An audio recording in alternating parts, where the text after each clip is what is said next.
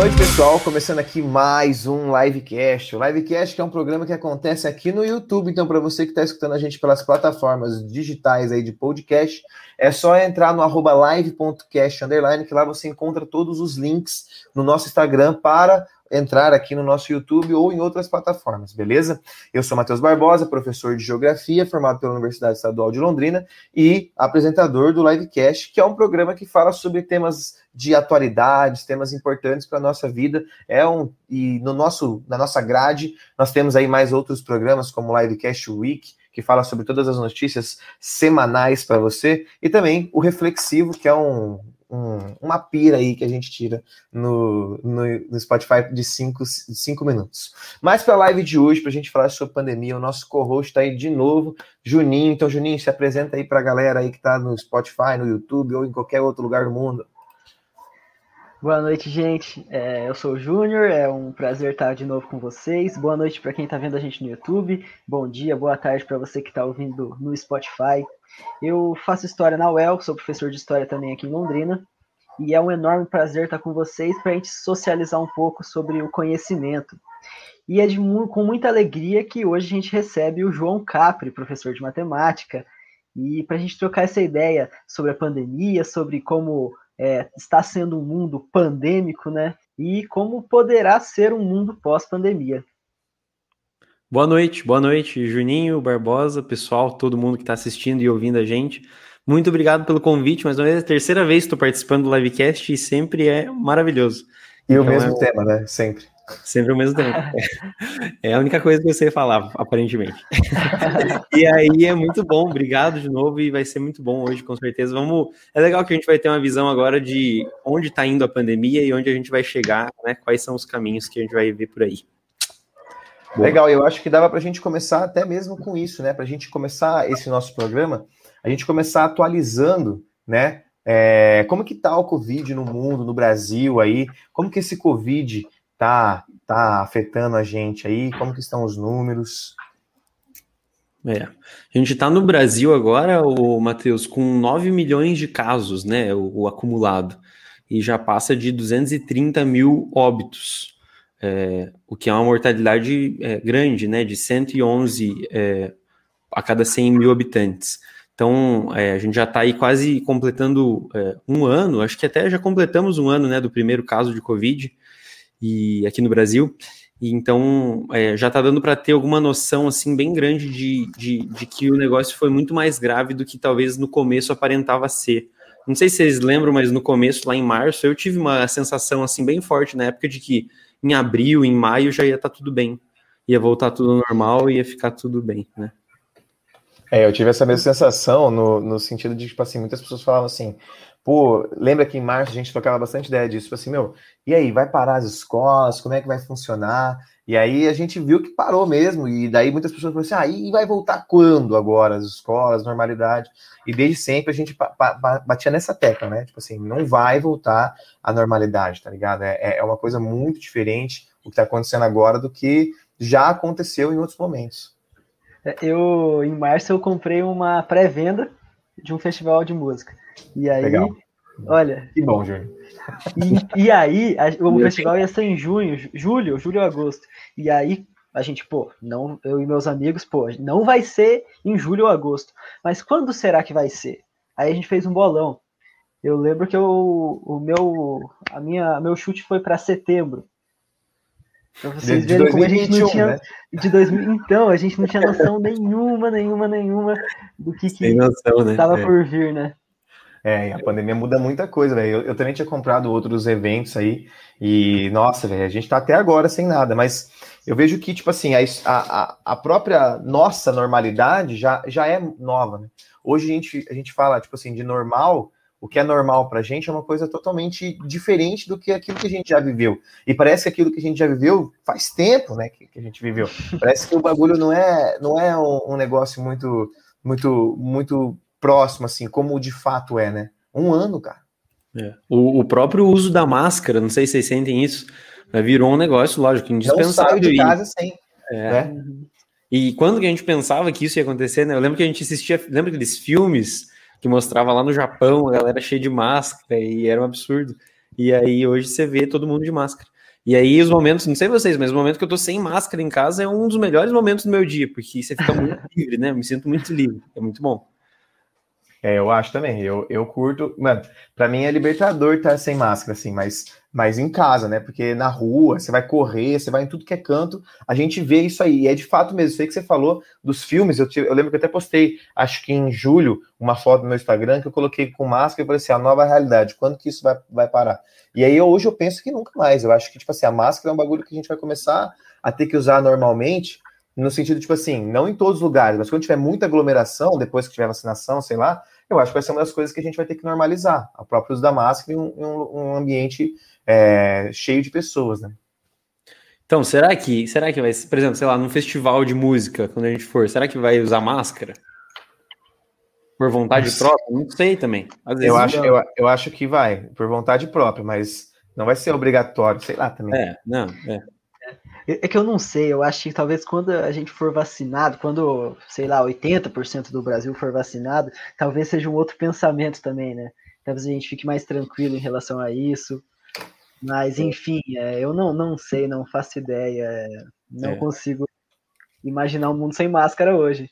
Dava até para a gente ver o que você falou, Júnior, ainda bem que você falou disso aí, da gente falar um pouco sobre a, a taxa de vacinação. Acho que o João trouxe para a gente alguns números aí de como que está funcionando. É, isso aí é bem legal ver. Por exemplo, no Brasil, a gente está com 1,94 dose aplicada para cada 100 pessoas. Então, é, vamos pensar assim: a cada 100 pessoas, aproximadamente duas foram vacinadas. É, se você pega, um, vou pegar alguns exemplos aqui para falar para vocês. Por exemplo, Estados Unidos, né? Está com 13 doses aplicadas a cada 100 pessoas é, o que é bem mais, né? Muito mais. Mas é bem mais também que a média dos outros. Vamos pegar, por exemplo, a própria Itália. Ó. A Itália tem 4,58 doses a cada 100 pessoas. E aí é legal que dá para fazer uma comparação, que você vai ver que os países da Europa, no geral, eles estão com bem maior, né? Uma taxa bem maior de vacinação. Então, por exemplo, a Alemanha também, própria está com uma, uma, taxa maior do que a gente aqui no Brasil, 4,19.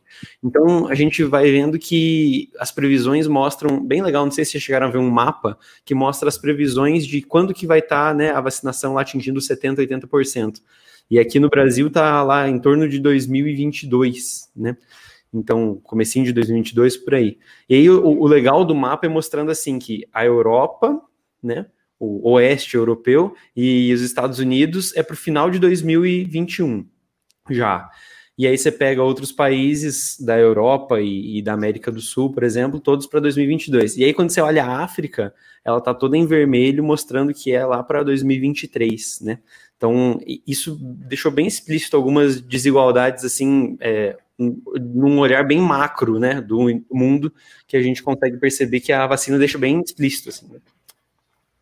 Demais, velho. Eu acho que, tipo assim, quando a gente está observando essa questão da vacinação, a gente vê muitas características relacionadas até ao próprio nível de desenvolvimento de um país e o quanto ele tem de investimento e também da fala de um líder, né? A representação de um líder com relação à própria vacinação. Eu acho que isso a gente não pode deixar de esquecer de como um líder é importante para essa questão da vacinação, né? Porque a gente tem que perceber o quanto essa pessoa tem voz para influenciar as pessoas. E essa desigualdade na, na, na, distribuição e na aplicação das vacinas podem trazer futuras mutações. E como que a gente vai conseguir lidar com isso, né? Como que a gente, porra, demorou toda essa situação aí que a gente tem, toda essa desenvoltura, essa infraestrutura que muda tudo, para que um dia sofra mutações e a própria vacina não, não seja muito mais eficaz. Então a gente vê que essa, essa questão do, do, do capital, assim, né, da distribuição do capital, ela influencia demais nessa questão do, da vacinação. E quando você fala de líder, Barbosa, é, se a gente for fazer uma análise ao longo da história, né, a gente já, já tipo, vamos pensar uma história recente, que teve a gripe espanhola, mas enfim, tem a varíola, tem a febre amarela, e diferentes líderes de seja líder de esquerda, seja líder de direita, líderes que são considerados autoritários, mas nunca um líder se colocou contra uma vacina, né? E a gente tem é. o despresidente do Brasil se colocando contra uma vacina, é algo inacreditável, é algo que é muito triste de ver, né? É. Tem um estudo, não sei se vocês chegaram a ver, um, um historiador que fez, ele, ele Olha que legal, ele tem um livro falando sobre movimentos anti-vacina na história, é, desde a primeira vacina, lá em 1790 e tanto.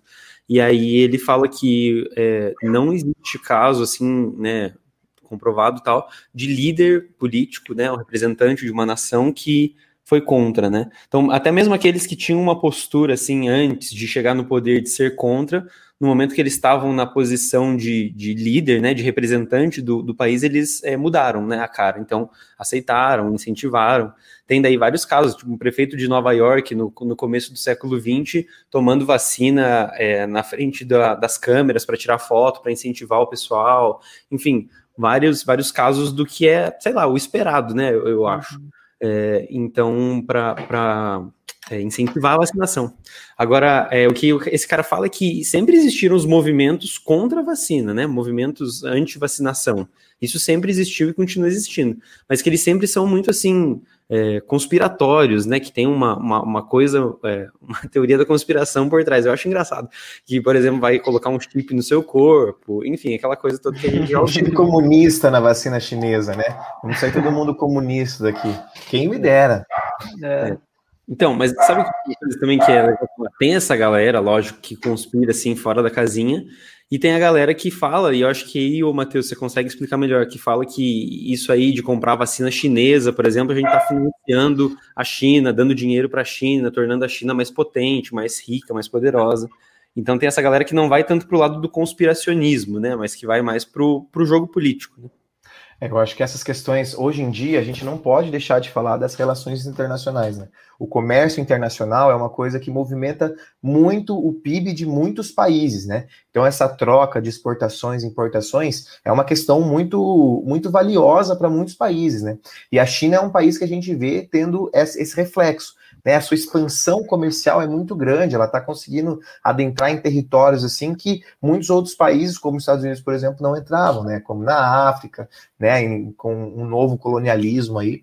E é muito, muito interessante perceber o quanto essas pessoas trazem essas argumentações mesmo, porque parece que a vacina se tornou um produto de competição né? Como se a vacina fosse o, o, a bola de futebol dentro do campo internacional, tá ligado? Que os países têm que correr atrás dela e brigar por ela e, e não vamos comprar da China, porque senão a China vai ficar maior, e, e, não vê que isso é uma questão de saúde pública, né? Isso é uma questão de, de, de disponibilidade para o povo. Então, assim, essas pessoas que argumentam dessa forma, elas têm esse, esse medo, né? Até é uma das coisas que eu escrevi na, na, na, na, graduação, foi meu artigo final lá. Se eu não escrevesse isso, eu não ia me formar. Eu escrevi sobre o sentimento anticomunista no, no Brasil, que a gente tem muito grande mesmo. O sentimento, tem até um podcast que eu fiz com o Luiz Negrão, que a gente falou sobre o anticomunismo no Brasil.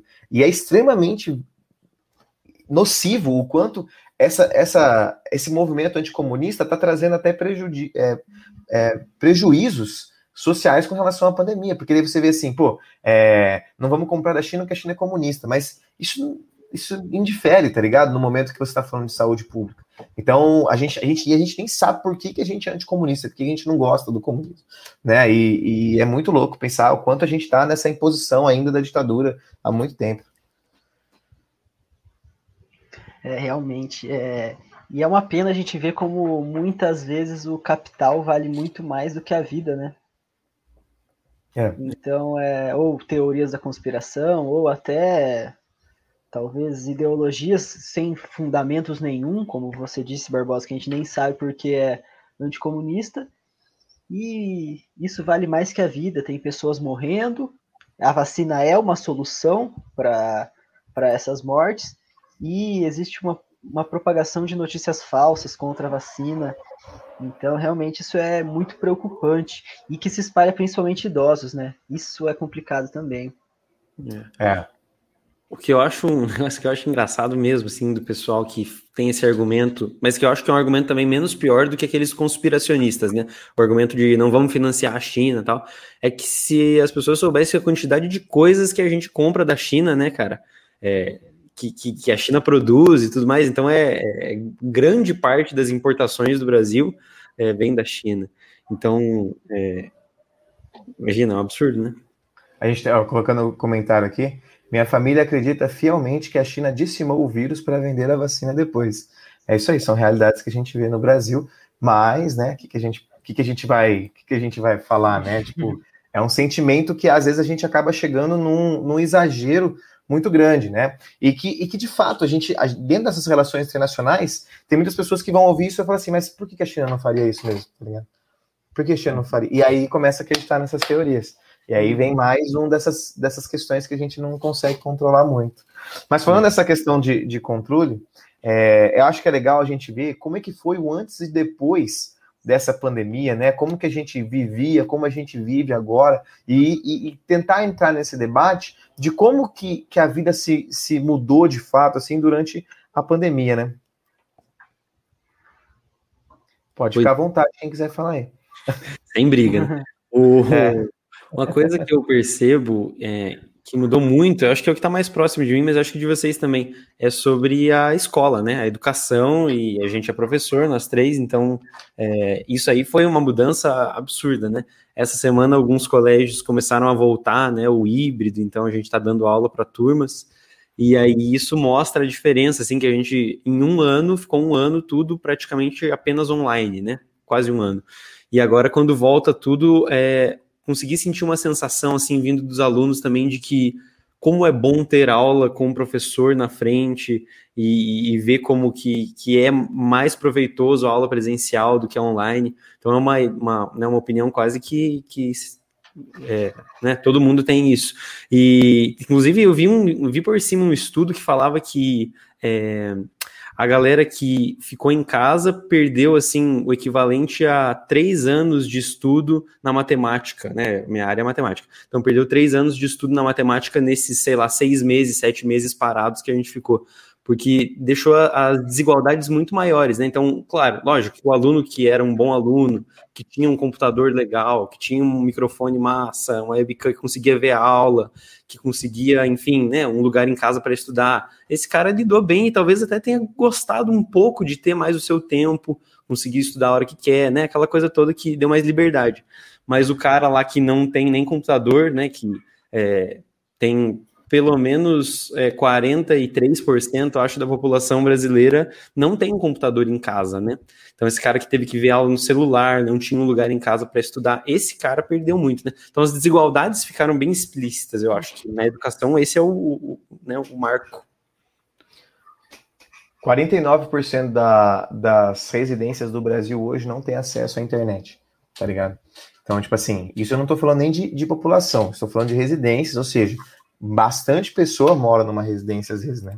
Então pode ser que mais pessoas não tenham acesso. Eu acho que uma das coisas que a gente vê mesmo de, de grandes mudanças é de fato isso aí. A educação mudou de uma forma né, muito grande e, e antes já era um, um, produto desigual que a sociedade tinha, né? A disponibilidade de alguns recursos de educação né, entre o meio privado e público já tinha essa grande diferença. E agora com a pandemia isso só ficou cada vez maior. Eu tenho alguns alunos que eu dou aula particular para é, escola pública e os professores não tinham condições ali de, de ficar dando aula online, não tem essa estrutura. Então, manda um texto, o aluno tem que ler, a pessoa fica mais é, independente. Então, assim, é uma coisa bem diferente que está refletindo em, em, em, muitos aspectos e trazendo cada vez mais uma desigualdade e a impossibilidade de pessoas de classes mais inferiores conseguirem ter a sua ascensão social, né? É mais uma vez a gente entrando naquele sistema feudalista de quase inexistir a questão da mobilidade social, velho.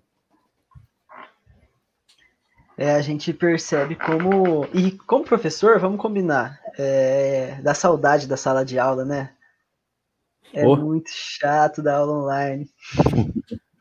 Mas é, eu acho que essa, essa questão do EAD, a pandemia veio para acelerar um processo que já vinha ocorrendo no Brasil né? É, já faz um tempo que as universidades investem pesado no ensino à distância e existem diversas universidades que o carro-chefe é o ensino à distância. E é, trazendo uns dados aqui, lá em 2011, o, as pessoas que ingressaram no ensino superior era de 21%. E em 2018, isso antes da pandemia, são dados de antes da pandemia. Em 2018 eram de 45%. Então, todas as pessoas que ingressaram no ensino superior em 2018, a quase a metade ingressaram no ensino à distância.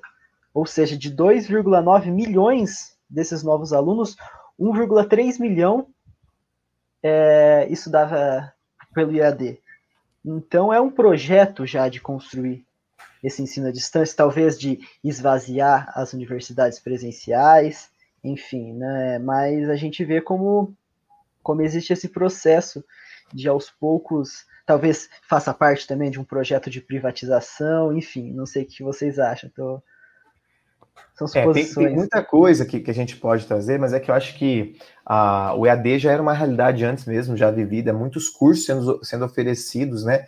E com cargas horárias, tipo assim, menores, as pessoas se formavam, por exemplo, eu vi um, um caso, não lembro como é que foi esse caso, da pessoa que, que se formou, eu acho que em, em um ano é, já tinha uma, uma já tinha uma, uma, uma graduação, né? Uma graduação, e aí quando entrou pro EAD fez em um ano uma graduação de uhum. licenciatura, tá ligado?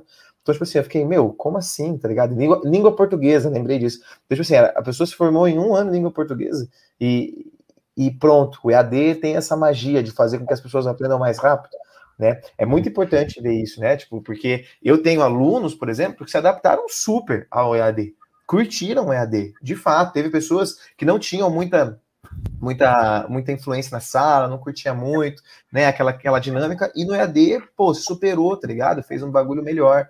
E, mas eu vejo que outros que eram muito bons no presencial acabaram né, tendo esse processo. Eu acho que a educação ela tem muito disso, né? Que, que, que traz essa diferença entre as pessoas, mas que na pandemia o negócio começou a ser mais ascendente mesmo.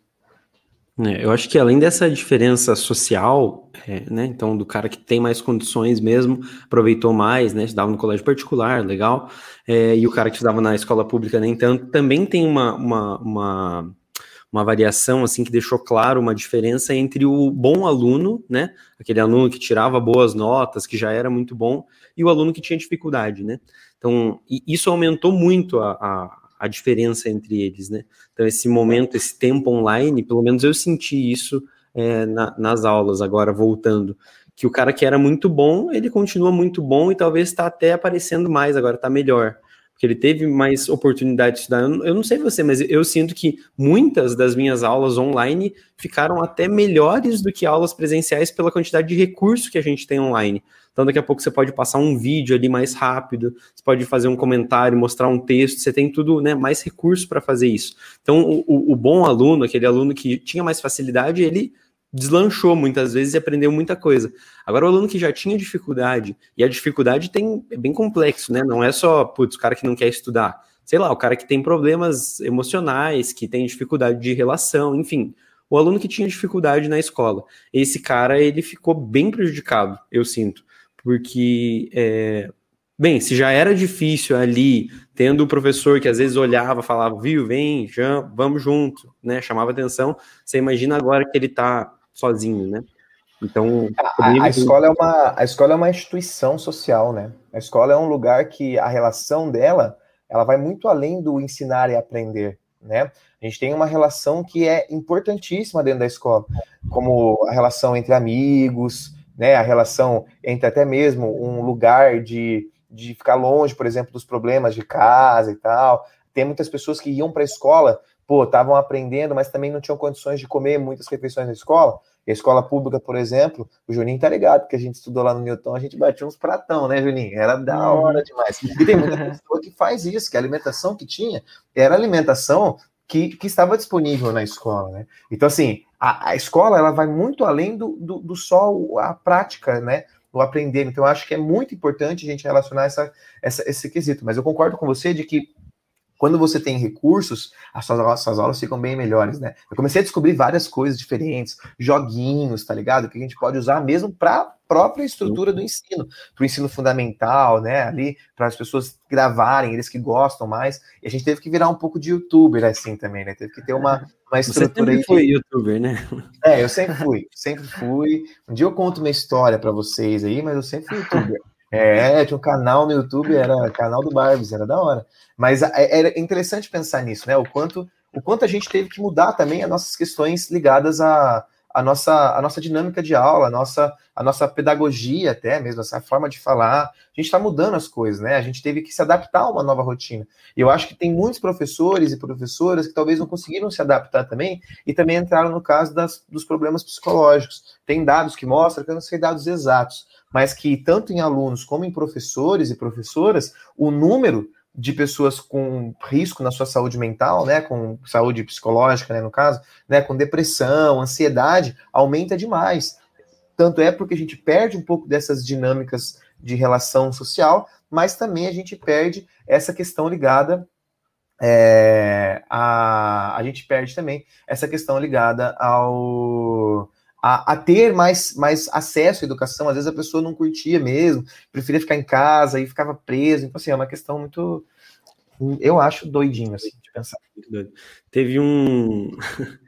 É, uma coisa que eu sofri um pouco, assim, não sei se vocês passaram por isso, de pensar que a gente tá na casa da pessoa, né? Então você tá dando aula para ele, mas tá a mãe, o pai do lado, tá todo mundo ali junto.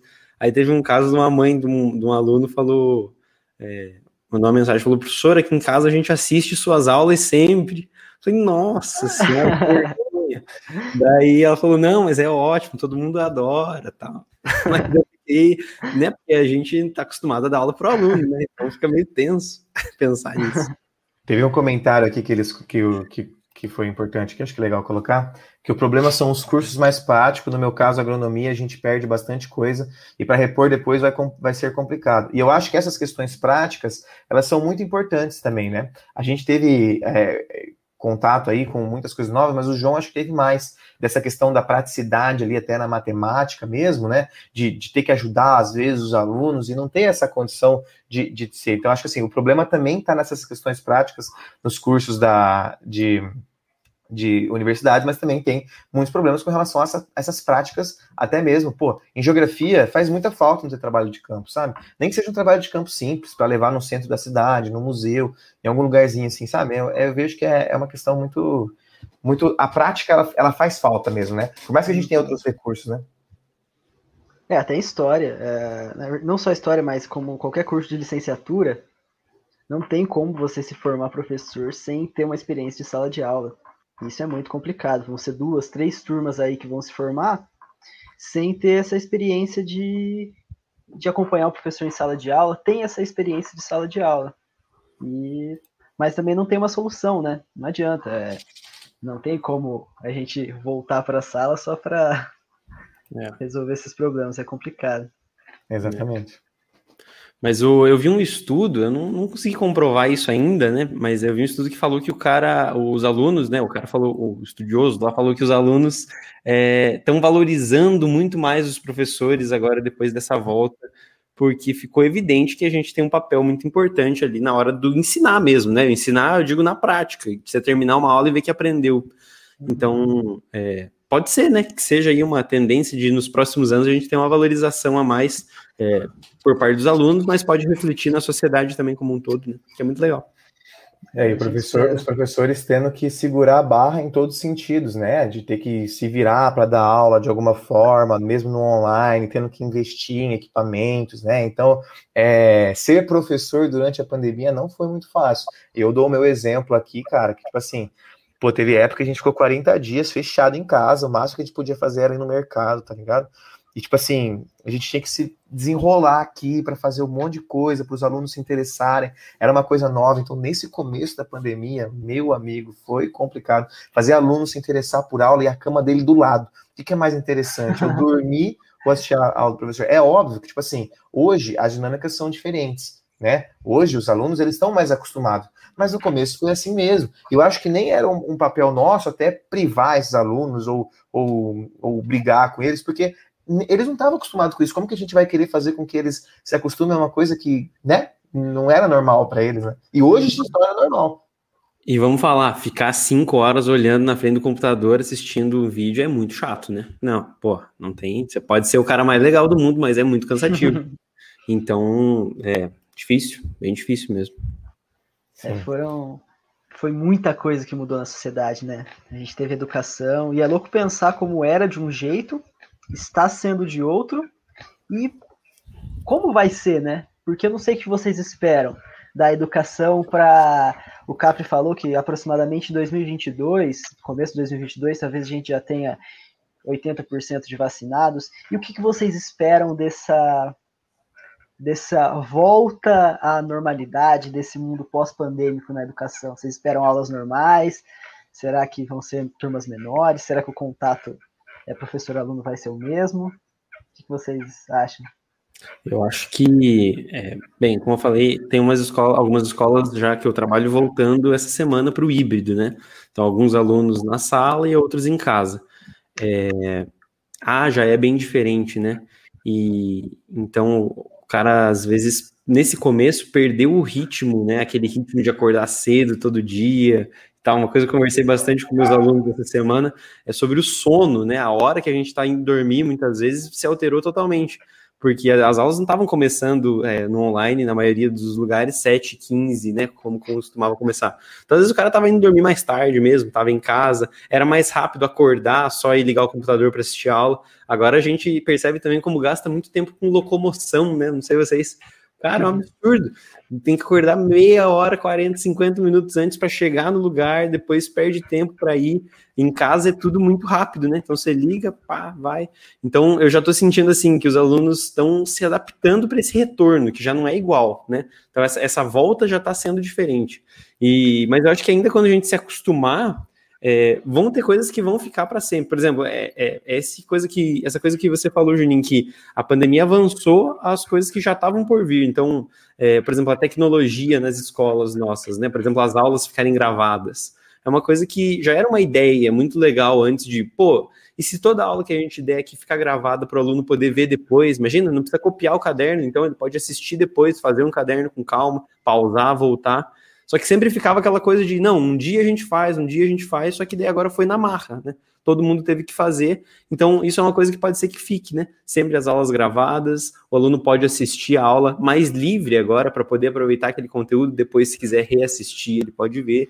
Então, eu acho que tem algumas coisas mais tecnológicas que a gente vai começar a se acostumar na educação. E vamos falar, eu acho que algumas coisas já era hora, né? Se olhar assim para a história da educação, eu acho que a sala de aula é uma das coisas que menos teve mudança assim nos últimos, sei lá, 500 anos, porque é sempre um pedaço de quadro com alguém escrevendo e um monte de gente sentado olhando, né? Então antes os caras escreviam com pedaço de carvão e hoje é com giz, que é quase a mesma coisa. Mas então a gente tem que entender que a tecnologia ela é necessária também, né? E essa, essa coisa vai ser muito boa. Eu acho que às, vezes a gente tem que pensar em alguns pontos no sentido de tipo assim, a educação ela, ela é, hoje a gente tem uma, uma metodologia que, que observa a educação, que a gente é, é como se fosse uma prisão, né? Você deixar uma criança, né, um, um, ser ali fechado em uma sala, às vezes muitas vezes com grade, só pode sair com o pai autorizando e tal. Não que não que eu acho isso de fato a pior coisa do mundo, só estou falando que é uma estrutura, só estou explicando como é que funciona e que, e que às vezes as, as, próprias crianças poderiam não se sentir à vontade na educação por conta da estrutura, do espaço que ela estava convivendo com a educação. Então a educação se torna um negócio muito mais muito mais obrigatório, uma coisa muito mais chata. E tem uma frase que eu que eu li uma vez quando eu fazia faculdade. É muito louco pensar nisso, né? Quando eu fazia faculdade, eu estou formado já, tá louco. É, aí eu, eu penso, uma coisa que eu penso assim, que é tipo, a frase era a seguinte: o, a escola é do século XIX, o professor do século XX, o aluno do século XXI. Como que isso vai dar certo?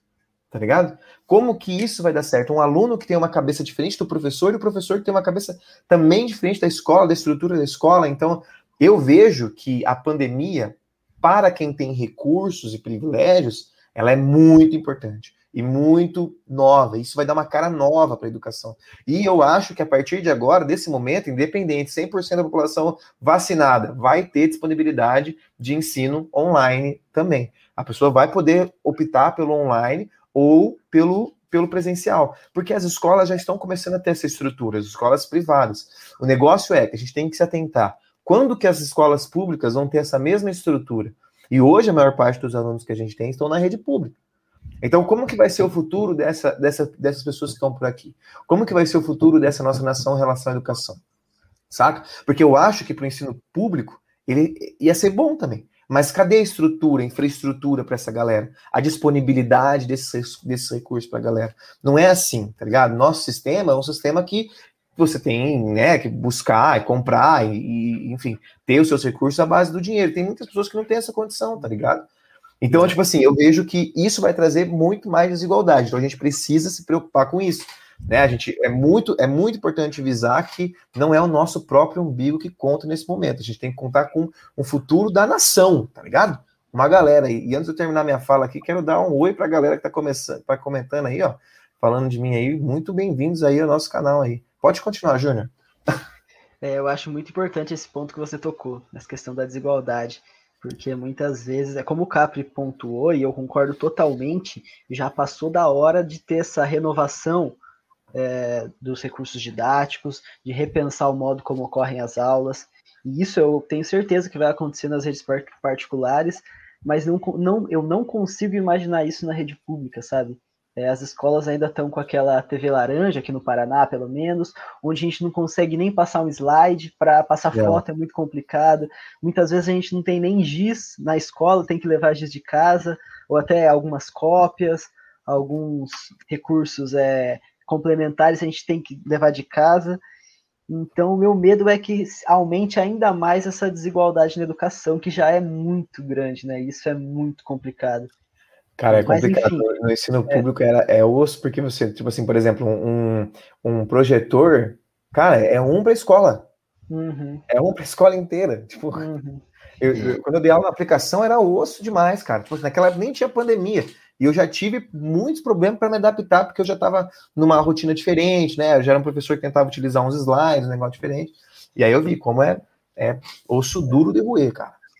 E, mas como o Capri comentou em relação a a sociedade começar a valorizar mais os professores, né? A gente espera isso também. E que não só a sociedade, mas que o governo também valorize mais os professores, né? Que eles entendam a importância dos, prof, dos professores, entendam como é importante investir na educação. Claro que a gente sabe que é todo um projeto político, mas enfim, é. Eu quer é, ver, vou fazer um investimento maior. Vou fazer uma pergunta para vocês, queria bem sincero, assim, que eu, eu tenho uma opinião bem pessimista sobre isso, mas sobre educação pública no Brasil, vocês têm, vocês conseguem ter uma perspectiva, assim, de que, putz, logo vai ficar bom ou vai melhorar? Eu, eu não vejo uma melhora, assim, não. dentro de, sei lá, menos de 15 anos, sendo bem sincero mesmo. Não, eu acho que a gente está mais próximo do fim dessa disponibilidade do que até próprio dessa renovação, tá ligado?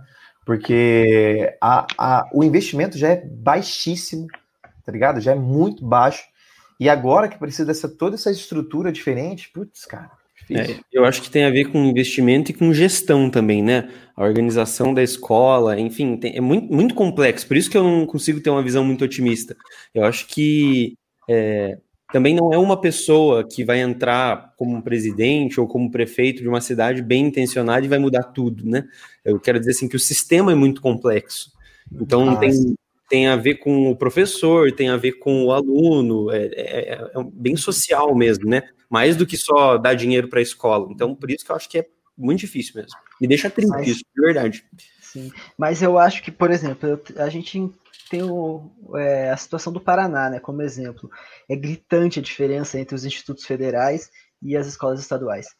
Porque os institutos federais, meu, é, é um exemplo para de, de, educação. É, os institutos federais não perdem nada, é que foram, acho que nos últimos, mais ou menos 10 anos atrás, foram instituídos, e eles não perdem nada para os colégios particulares.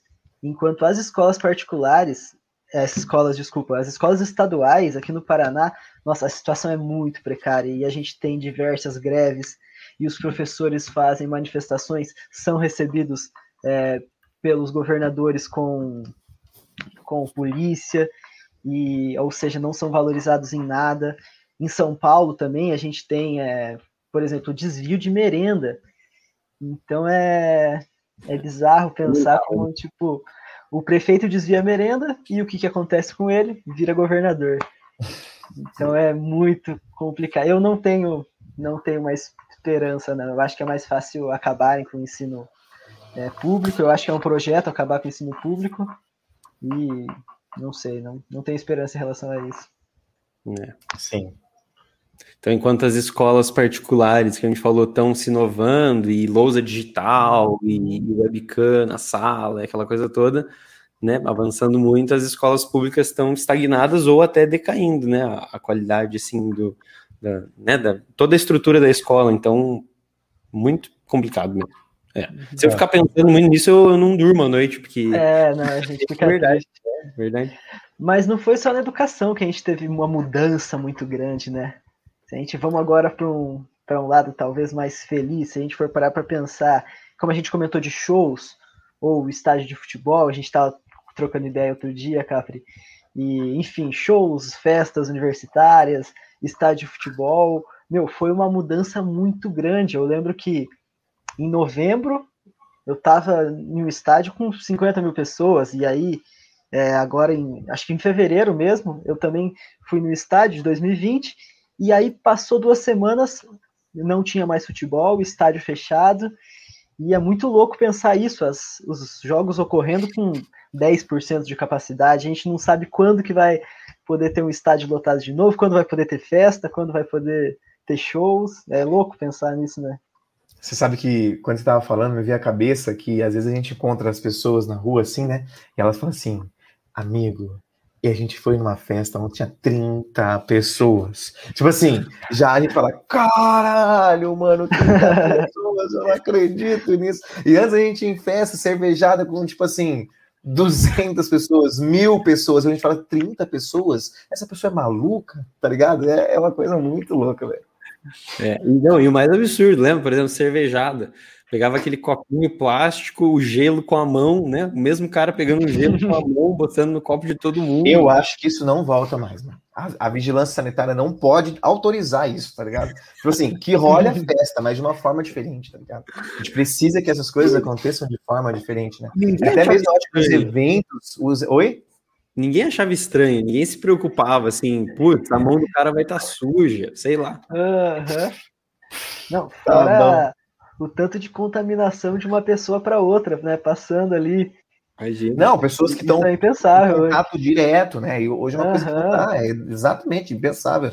É uma coisa muito diferente hoje. Hoje a gente, a gente vai, assim, por exemplo, é, em restaurantes, antes ficava em filas gigantescas. Hoje você chega perto de um, de um restaurante com uma, que tá mais, mais ou menos cheio e fala assim, pelo amor de Deus, cara, nunca que eu vou querer saber desse lugar, tá ligado? Não, jamais, entendeu? Tipo, Não, você é, vejo que a gente, a gente tá nessa mudança social pra caralho, velho. Quando eu digo contato direto, contato de saliva que tinha entre as pessoas. Ô, Júnior, olha que fala, absurdo. Olha, olha vamos, vamos para um lado mais Vini, então, você acha que a, a, taxa de beijos durante uma cervejada vai diminuir? eu não sei, eu acho que quando voltar. Eu acho que é estrago, velho. Por isso que eu acho eu que não vai voltar. Não pode voltar, eu acho. É. Mas eu acho, eu acho que uma coisa que a gente tem que pensar dessas mudanças sociais também foram a, as formas com que as coisas estão sendo disponibilizadas para a gente, né? A forma como a gente está, é, por exemplo, vamos em academias e tal, as coisas estão meio que tendo uma voltagem a uma normalidade, só que uma normalidade que já é em outra realidade, tá ligado? A gente está no mundo pandêmico agora, as coisas não são dessa forma. A gente não pode, tipo, você tem que marcar horário para fazer as coisas, né? Tem que tomar muito cuidado aonde vai. Então, assim, a gente está num, num processo, e eu vejo isso é uma coisa que as pessoas não têm respeitado tanto. Não acho que as pessoas estão respeitando muito mais. No começo da pandemia, a gente era mais, mais segura, eu acho, nesse sentido. A gente tinha uma, um, um processo de, de pensar mais. Hoje, eu acho que essas coisas não são dessa forma. Eu acho que agora, nesse, nesse ponto da pandemia, as pessoas estão saindo, estão andando sem máscara. Gente, tem ex exemplos de, de bares em Londrina que estão sendo estão é, levando multa porque a galera tá lá transitando sem máscara normalmente, tá ligado? Então, tipo assim, foda, cara. É, e quer ver o mais doido? Quer ver só para falar que tô aqui com esse dado tava querendo falar? E teve é, na, nas últimas 24 horas 305 novos casos aqui em Londrina, né, de Covid e nove óbitos, né? Então, quer dizer, nas últimas 24 horas, nove pessoas morreram aí por causa do, do Covid. E, e a enfermaria do Covid do SUS, né, tá com 93% de ocupação. Então, é, esse é um dos momentos mais críticos, né, que a gente está vivendo. E é doido pensar, porque é, talvez, eu não sei, mas eu sinto que a galera lá em, sei lá, junho, estava bem mais preocupada do que agora, aqui em Londrina, por exemplo, né? E agora que está sendo o nosso momento mais crítico. Então, a gente tinha que tomar mais cuidado, eu acho, né? Com certeza, absoluto, com certeza. Eu acho que a gente está no momento de, tipo assim, de até usar muitas. É, por exemplo, eu vejo que as pessoas estão querendo que a educação volte, né? Que, a, que as escolas voltem e tal. É, eu acho que, assim, no Wiki a gente falou sobre isso né, semana, então, se você está escutando a gente, vendo a gente ao vivo, a gente tem um programa lá no Spotify que a gente fala sobre as notícias semanais, e a gente falou sobre isso segunda-feira. A gente falou sobre essa volta às escolas, e eu vejo que, tipo assim, para algumas crianças, né, que não têm tantas, é, tantos recursos intelectuais e tal, no que, no que eu digo, assim, não cons consegue acessar muito fácil sozinho o computador. Não é fácil para uma criança de 5 anos acessar o computador e trocar uma ideia com o professor ali, né? Então, acho que talvez essa pode voltar com uma facilidade. Mas aí as pessoas vêm falando assim: ah, mas pô, os bares estão abertos, estão lotados, as pessoas estão sem máscara, a escola não vai voltar?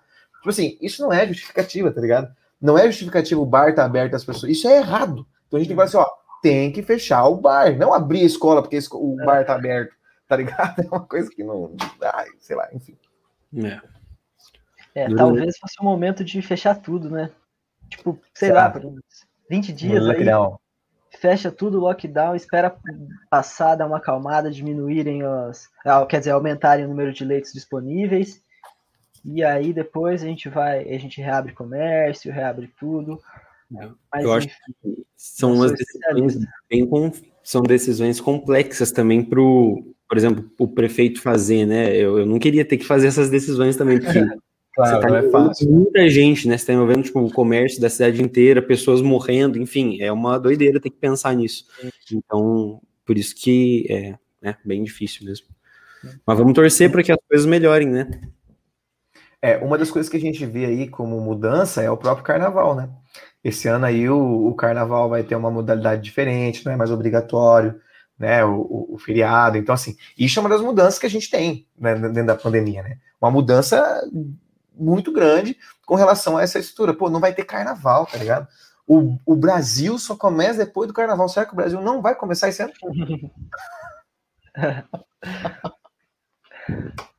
Eu não sei se vocês, vocês acham que tem outra, algumas outras mudanças sociais aí. Vocês acham que, que é. vocês perceberam algumas outras mudanças? O pessoal que está escutando a gente aí ao vivo, comenta aí o que, que mudou na tua vida, ajuda a gente aí, ó. Vamos conversar com a gente também. Eu acho que na economia aconteceu uma mudança muito grande, né? É, que, tanto da questão do, de trabalhar no home office, né? Muitos empregos, é, muitas pessoas perderam os empregos também. É, a questão do, do, auxílio emergencial foi muito importante. Mas se a gente for para pensar coisas simples, como por exemplo o e-commerce, né? ou os aplicativos é, tipo iFood, é, Uber Eats, onde aumentou muito. É, o iFood o dono lá ganhou muito dinheiro por conta da pandemia. O dono da Amazon também. As plataformas de streaming, né? Eu ia falar isso. É verdade, é. tem as plataformas de streaming também. Teve uma coisa que aconteceu durante a pandemia também, que eu acho que foi uma das melhores coisas que aconteceu no mundo, que foi a criação do livecast, né? Que aconteceu por conta da pandemia. teve, teve, também o lançamento das minhas músicas, né? Acho que foi a segunda melhor coisa depois do livecast. Eu acho que é isso. É, acho que, é, acho que é essencial. Se não fosse a pandemia, será que a gente faria isso? Então, tá ligado? Sim. É. é. A pandemia mudou muita coisa. Ô, Júnior, você falou desse negócio da, dos auxílios emergencial, a gente tem um dado aí, dá pra gente comentar sobre isso, né?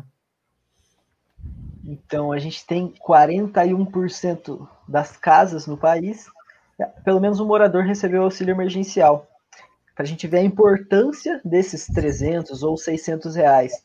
É claro que deveria ter sido. Imagina você ter que é, ter uma renda de 300 reais com as, o, os alimentos cada vez mais caros, gás cada vez mais caro, gasolina, é, tudo subindo o preço.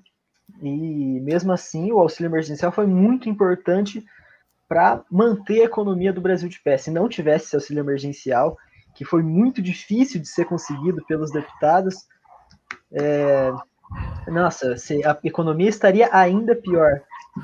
É. Né? Um fato, tá um fato bem interessante, eu acho, da gente perceber, e é bem, é bem uma constatação de um fato só, é, que é, o auxílio aumentou a, a, aprovação do governo Bolsonaro muito, né? Então o índice de aprovação estava baixo, e aí depois do, do auxílio, e vai continuar o auxílio, esse índice aumentou bastante.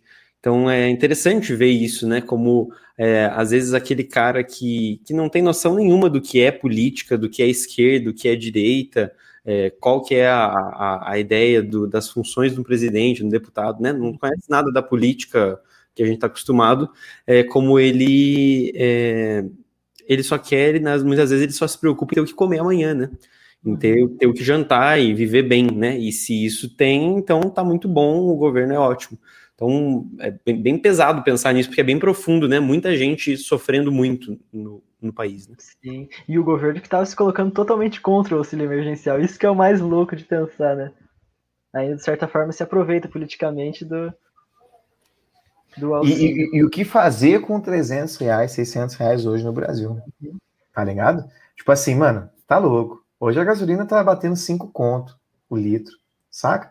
Tipo, o preço do arroz subindo, foram coisas que aconteceu durante a pandemia, sabe? Então eu vejo que a gente, a gente teve uma mudança muito grande de fato na economia, não, não teve jeito da gente pensar em outras coisas. Mas eu acho que a gente tem também a possibilidade de ver como que foram outras pandemias, né? Que aconteceram outras pandemias no mundo e que será como é que foi essa estrutura de, de, de, de como que foi, como era antes, como que se tornou depois. Acho que o Júnior até pode dar um panorama histórico para a gente. Você vê, Capri, a importância de um co-host num debate? Cara, historiador, né? Não é brincadeira, não, cara. é, a gente teve várias pandemias é, no mundo que a gente vive, talvez essa seja a maior, mas vamos começar lá pela primeira que se tem notícia, né? Primeira que atingiu um continente inteiro, que foi a peste bubônica, lá no século XIV. Então a gente tem que imaginar que a, que a Europa ainda era feudal.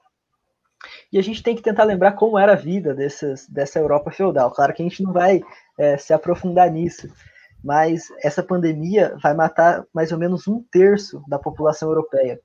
Você acredita? Imagina, se fosse no Brasil hoje, o Capri, que é da matemática, vai ajudar a gente. Se a gente tem 220 milhões, quantos mortes seriam mais ou menos? O professor, de matemática, o professor de matemática é a calculadora humana, né? É, mas é. é acho que, acho que eu sei tabuada. Ô, louco. Dariam mais de 70 milhões, né? Muita gente, é. Ô, louco. Então é um absurdo tanto de gente que morreu. Só que pessoas, muitos historiadores pontuam como essa pandemia boa para a Europa, porque ajudou ao desenvolvimento da Europa. Essa, com essa pandemia, o feudalismo desmoronou de vez. A gente teve então uma ascensão do comércio, e isso foi o comecinho do surgimento do capitalismo. Então a gente vê como a pandemia teve uma importância para transformar o modo de produção, para transformar o sistema econômico. Então foi algo muito importante naquele. E mundo. outra coisa, né? Porque eles começam aquela época. A gente pensa, por exemplo, é, hoje a gente toma banho, a gente lava as mãos, né? Então tipo assim, isso é uma coisa de um mundo moderno, tá ligado? Isso não é uma coisa de, de uma coisa é, do, do feudalismo, do medievo. As pessoas não tinham essa, essa, essa ligação, pô, é, carne que é resfriada. Isso, isso antigamente, hum. os, os, os, castelos feudais ficava com rato, barata e comida, é. junto, tudo junto, os caras faziam embora. Então, a própria... não existia. Não existia. Não existia. As pessoas morriam em Paris, né? E eram jogadas assim em um, em um, campo, assim, e aí aquele churume descendo na cidade. Então, assim, era, era um, uma, uma, falta de, de educação é, de higiene que a gente não tem noção. E que a gente tem esses reflexos hoje. A gente só tem esse nível de, de higiene que a gente tem hoje por conta dessa primeira pandemia. Então são coisas que mudaram. Tipo, a gente poder, agora todo lugar que a gente vai, passa um álcool em gel ou usa uma máscara. São mudanças sociais também que a higiene traz. Muito louco pensar que, tipo assim, e aquela época a expansão não foi tão grande global ainda, porque a gente não tinha esses reflexos da globalização como a gente tem hoje. Um dos problemas que a globalização traz é essa expansão de doenças de uma forma tão rápida. Dezembro de 2019 estava na China, fevereiro de 2020, três meses depois, quase dois meses, no Brasil. Então, assim, traça continentes, né? É louco pensar como que muda muita coisa ali. É. E, e, é possível que no futuro, não sei o que vocês acham, sei lá, daqui 10 anos a gente fale, putz, o coronavírus foi um marco, hoje a gente coça o olho na rua e se preocupa, porque tá, né? Então pode ser que a nossa higiene melhore muito. Eu, eu acredito nisso, que a gente vai ter outra noção de higiene a partir desse ano, né? Eu, eu já me sinto assim, lógico. É, eu acredito também. E, e lá no, na Idade Média é, é louco pensar que até a ideia de morte mudou. Isso é muito louco de se pensar. Porque antigamente a morte era vista como uma coisa boa. Era, você ia você ia ser salvo, você era uma sociedade católica, então você ia é, para o céu. E como as mortes eram é, extremamente, é, vamos dizer, pesadas, assim, sabe? As pessoas ficavam com os corpos é, muito feios mesmo.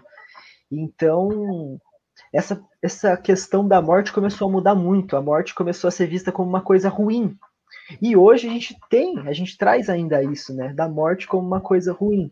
E isso é muito louco, que começou também, muitos historiadores dizem, por conta de uma pandemia. Essa nossa visão da morte, a visão de mundo, porque isso reflete em como a gente vive a nossa vida. Então, não se tinha noção, né? Não se tinha noção de como, como que a gente vai morrer agora. Né? Chegou Sim. essa porra, tá matando todo mundo, do nada, a pessoa fica lá com umas manchas ali e já era, acabou, morreu, tá ligado?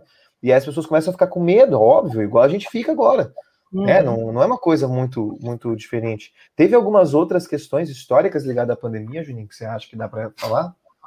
Então, pensando essa questão da morte, a gente pode falar também de quando os europeus chegaram à América, né? Porque eles trouxeram várias coisas, trouxeram entre aspas, tecnologia, mas eles trouxeram muita morte, mas muita morte. E eles se aproveitaram de doenças para matar esses nativos que viviam aqui. E se for para pensar em números proporcionais, a maior pandemia do mundo foi na América, porque morreram aproximadamente 50% dos habitantes que viviam aqui.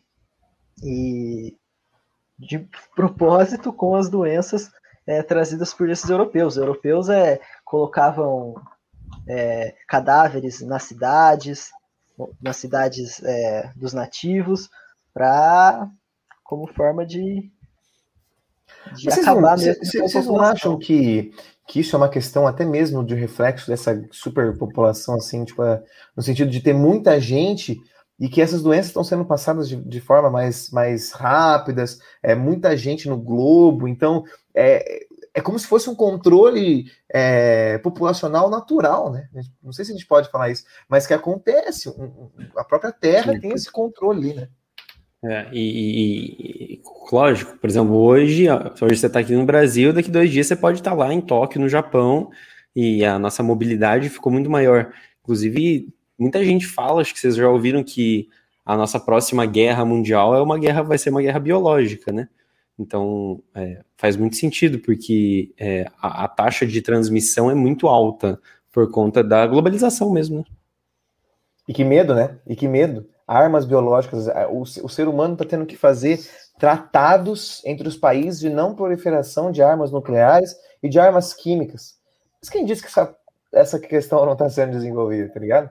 É muito é. louco, cara. É muito louco, porque a gente está numa, numa uma pira, assim, que você é louco, cara. O, o, é, há relações das guerras, né? Já teve relação de guerra com pandemia, que o Júnior pode falar um pouco, mas que a própria guerra ser uma pandemia, aí é maluco, né? Teve até um comentário no começo da live, acho que dá pra gente colocar aqui, ó, que colocaram assim: vocês acham que teve uma corrida da vacina entre os países para quem produzia primeiro, ou teve uma boa é, cooperação entre eles? E eu sou a favor de falar que teve sim, de fato, uma corrida entre os países. Tanto é que o nome da, da vacina que, que, que, a, que a, a Rússia teve foi Sputnik 6 ou 5, né? que era, era, era, é a próxima, o próximo satélite, próximo, próxima tecnologia que eles desenvolveriam no meio da Guerra Fria. Então, claro que houve, e eu acho que isso é um bagulho que afeta muito. Vamos produzir pandemia, é, vamos produzir vacina, mas por que a gente não pode produzir uma arma biológica também? Tá ligado? É, é, não, não duvido de nada também. É doido, muito doido pensar nisso. Sim essa a questão da, da geopolítica com uma pandemia ficou bem claro lá na, com a gripe espanhola, que ocorreu durante a Primeira Guerra Mundial. E ela. A gente tem esse nome recebendo de gripe espanhola, mas na verdade ela não surgiu na Espanha.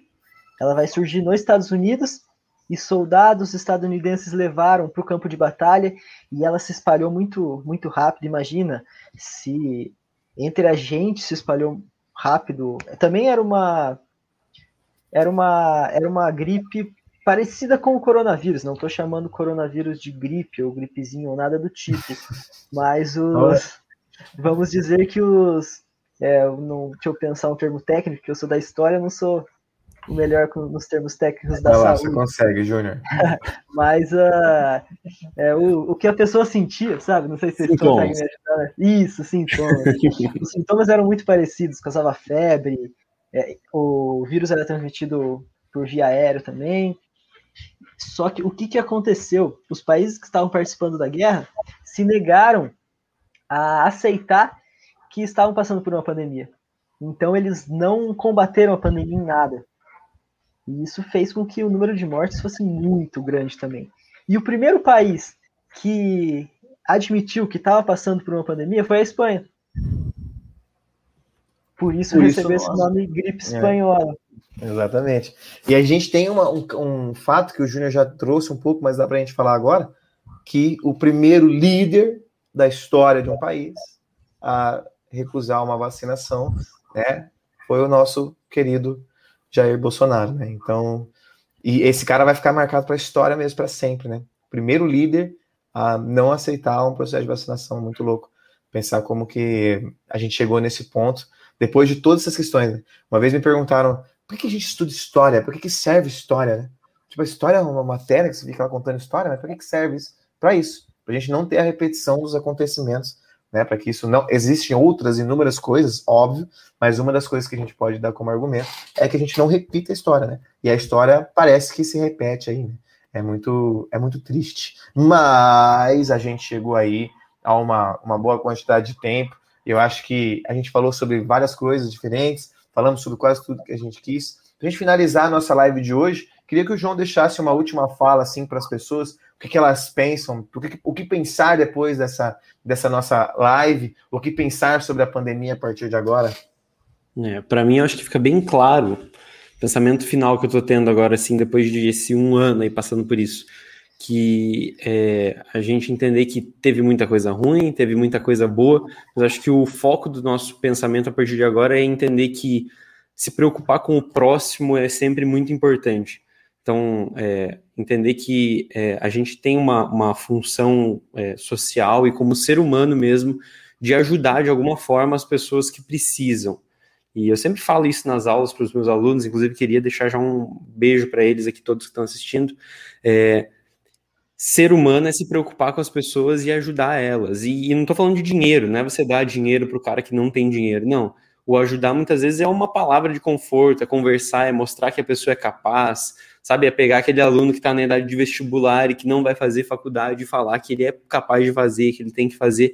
Então, é a nossa missão, assim, como ser humano, pelo menos eu acho para mim, é ajudar o próximo, né? E esse momento deixou isso bem explícito, que a gente tem uma força maior do que a gente imagina de fazer o bem para as pessoas. E, então, eu, eu acredito muito nessa força, assim, da, da união nossa para ajudar o próximo, né? Eu acho que é o principal. É, eu acho que é exatamente isso. A gente tem que pensar no próximo, até mesmo quando a gente for sair, usar máscara, né? Pensar que nosso pensamento é, ele pode existir, não vamos privar ninguém de pensar o que quer, né? Por mais que às vezes sejam uns absurdos, não podemos deixar né, que as pessoas não pensem, mas que isso não seja algo que ela vai fazer e afetar a sociedade. Tem que, tem que entender que a, a sociedade ela precisa de, de corporativismo entre a gente, né? Mas eu gostaria muito de agradecer ao pessoal que escutou a gente pelas plataformas de podcast. Se você chegou até aqui, segue a gente no Instagram, no live.cast, que lá a gente vai colocando cronogramas e falar para as pessoas que estão escutando que a gente vai ter uma revisãozinha aí, até o próprio Capri vai participar para o EL, o FPR, Enem, acho que vai ser muito. É, e a própria Wen, o Enem já foi, né? A Wen, eu queria falar Wen, confundi com o Enem, né? Então, é, se, estejam à vontade para estar aqui com a gente no nosso canal. O canal está no, no link da bio do Instagram também. Muito obrigado a quem comentou também, é sempre muito importante esses comentários, pessoas que deixaram um oi aqui. Também já queria deixar também o meu oi para todas as pessoas que estão aqui comentando. E é isso, muito obrigado pela atenção de vocês. E a gente se encontra no próximo programa, semana que vem sobre revolta da vacina e como que isso se reflete na atualidade. Então vamos falar um pouco sobre história também. E para você aí, escute os outros programas da gente, que a gente tem Reflexivo e o Wiki também lá no, nas plataformas de podcast. Muito obrigado e até a próxima. Valeu. Tchau, tchau, gente.